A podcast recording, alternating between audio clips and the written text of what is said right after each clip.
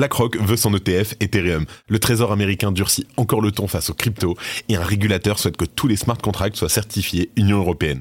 Salut, j'espère que vous allez bien en ce vendredi. On se retrouve tout de suite pour votre résumé de l'actualité sur le Crypto Daily. Le Crypto Daily. Mon nom est Benjamin Cohen. Et vous êtes bien sur le Crypto Daily le podcast qui traite de l'actualité crypto, NFT et métaverse. Dans vos oreilles, chaque jour, du lundi au vendredi.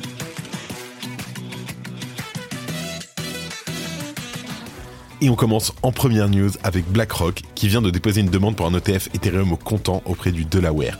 Le plus grand gestionnaire d'actifs avait procédé de la même façon avant de déposer sa demande auprès de la SEC. Et il n'en fallait pas plus pour que le cours de l'Ethereum dépasse les 2000 dollars. On y revient dans un instant. En deuxième news, et si on doutait encore, le Trésor américain vient de le confirmer à nouveau, les États-Unis ne sont plus un havre pour les crypto-monnaies.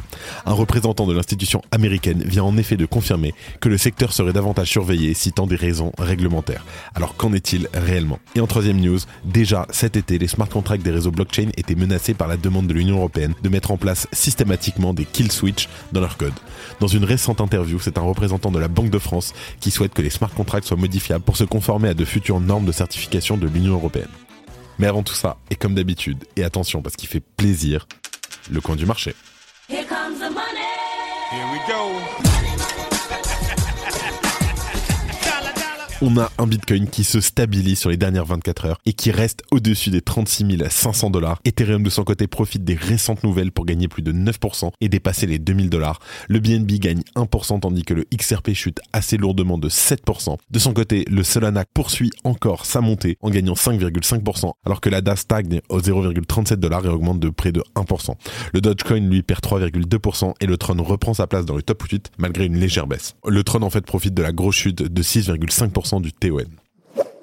Et en première news, on commence avec BlackRock qui veut créer un ETF Ethereum et renforce ainsi son engagement dans le marché des cryptos. Alors, le plan de la société a été révélé dans un document déposé par le Nasdaq, la bourse américaine, où BlackRock cherche à coter le produit. Alors, plus tôt dans la journée d'hier, il est apparu qu'un iShare Ethereum Trust avait été enregistré dans l'état du Delaware. À noter qu'iShares est le nom de la division ETF de BlackRock. Il faudra attendre quand même l'approbation des autorités de réglementation. C'est pareil qu'avec l'ETF Bitcoin Spot les ETF devraient avoir une grande influence sur l'avenir du marché puisqu'ils pourraient élargir considérablement l'accès aux cryptos pour les investisseurs.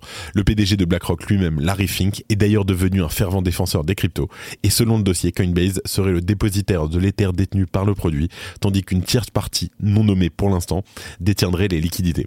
BlackRock a également conclu un pacte de surveillance du marché avec Coinbase. Alors bien entendu, de tels accords de partage de la surveillance sont essentiels pour que de tels ETF soient approuvés par la SEC. Le dossier semble donc essayer de devancer les objections éventuelles de la SEC concernant l'aspect du partage de la surveillance. En tout cas, chaque nouvelle rumeur sur les ETF crypto, en particulier quand ça vient de BlackRock, provoque des mouvements de foule à la hausse sur le marché des cryptos.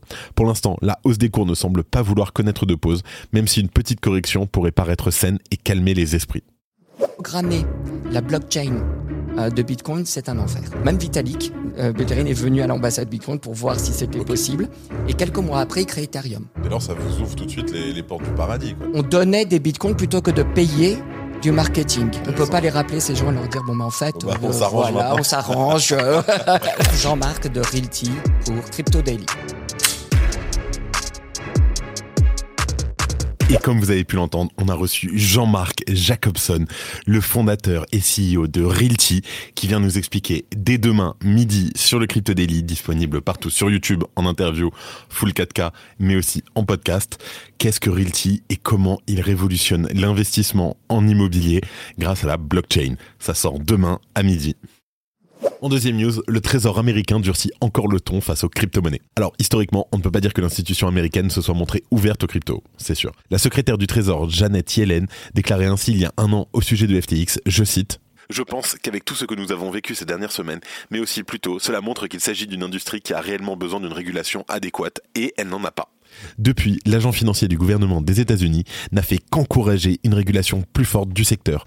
Wally Adeyemo, le secrétaire adjoint du Trésor, l'a confirmé cette semaine en invitant le Congrès à favoriser l'élaboration d'outils de régulation. Alors, Wally Adeyemo a émis ce souhait en lien avec les attaques terroristes qui ont eu lieu le 7 octobre dernier en Israël. Il estime que ces attaques ont montré, je cite, l'utilisation financière illicite des actifs numériques Et par ailleurs, il invite les acteurs de l'industrie à faire preuve de prudence. Je cite Ce que je vais continuer à dire à l'industrie crypto, c'est que vous avez les capacités de vous réguler vous-même et de vous protéger d'une situation où des gens utiliseraient vos actifs pour commettre des actes odieux. Alors, pour rappel, et c'est important de le noter, des publications sensationnalistes avaient, il y a quelques semaines, fait des liens entre le Hamas et les crypto-monnaies, laissant penser à un financement massif du groupe terroriste par ce biais.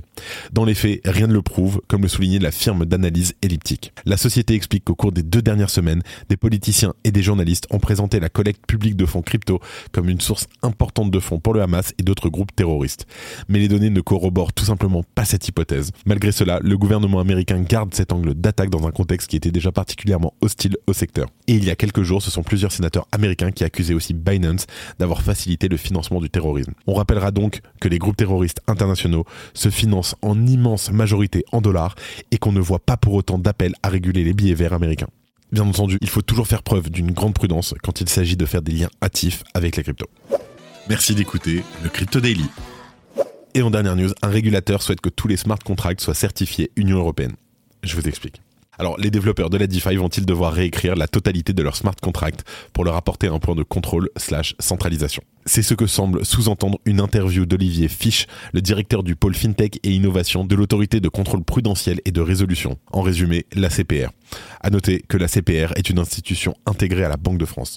Dans cet entretien, le cadre de la CPR semble remettre en cause l'immutabilité des réseaux blockchain. Alors, dans son idée, non seulement tous les smart contracts devraient être d'abord certifiés conformes à des normes européennes, mais pire, tous les contrats existants devraient être modifiés s'ils ne sont pas conformes. Évidemment, cette proposition de dénaturer le principe même de la décentralisation des smart contracts de la DeFi a vivement fait réagir les défenseurs du secteur crypto. Notamment Mariana de la Roche Wills, qui est un membre de l'International Association for Trusted Blockchain Applications, INAT-BA, et du Sync Block Tank. En fait, elle explique que cela pourrait bouleverser dramatiquement le marché crypto en le divisant entre les contrats certifiés conformes à l'Union européenne et les autres. Selon elle, une telle distinction pourrait potentiellement avoir un impact sur la décentralisation qui fait toute la réputation d'écosystèmes tels que par exemple Ethereum. D'ailleurs, elle rappelle que certains protocoles DeFi ont des concepts immuables qui ne peuvent donc pas être mis à jour pour répondre à des normes de certification. Heureusement, Olivier Flinch reconnaît lui-même qu'ils ne pourront probablement pas interdire les smart contracts non certifiés. Mais bien entendu, la question qui reste est-ce qu'ils chercheront à criminaliser les utilisateurs des contrats intelligents non certifiés par l'Union européenne? Alors, si les particuliers pourront peut-être passer à travers ces interdictions, les PSAN, donc les prestataires de services sur actifs numériques, seront certainement contraints de se conformer à ce bannissement. Et avant de terminer, comme d'habitude, les actualités en bref avec notre partenaire Pin Crypto. Celsius prévoit de sortir de la faillite. Alors Celsius a été autorisé par un tribunal à se reconvertir en une entreprise de minage de Bitcoin détenue par ses créanciers. La société prévoit de compenser ses utilisateurs en crypto et avec des actions dans la nouvelle entreprise. Les US veulent interdire les interactions avec le yuan numérique. Le sénateur américain Rick Scott a introduit un projet de loi visant à interdire aux opérateurs de services financiers d'interagir avec la CBDC chinoise.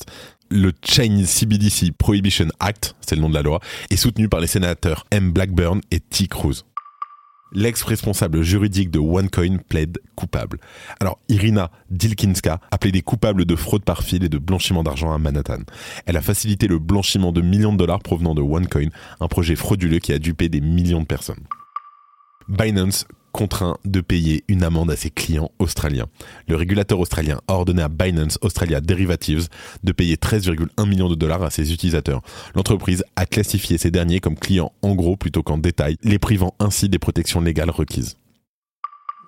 Merci d'avoir écouté le Crypto Daily. Abonne-toi pour ne rien manquer de l'actualité crypto, NFT et métaverse. Et retrouve-nous sur Twitter et LinkedIn pour plus d'actualités exclusives. Comme chaque semaine qui se termine, je tiens à remercier une nouvelle fois toute l'équipe du Crypto Daily. Merci à Quentin, Simon, Gabriel et Arthur. Je crois que j'ai tout dit. Merci à vous et moi je vous dis à lundi. C'était Benjamin pour le Crypto Daily. Merci et à très vite.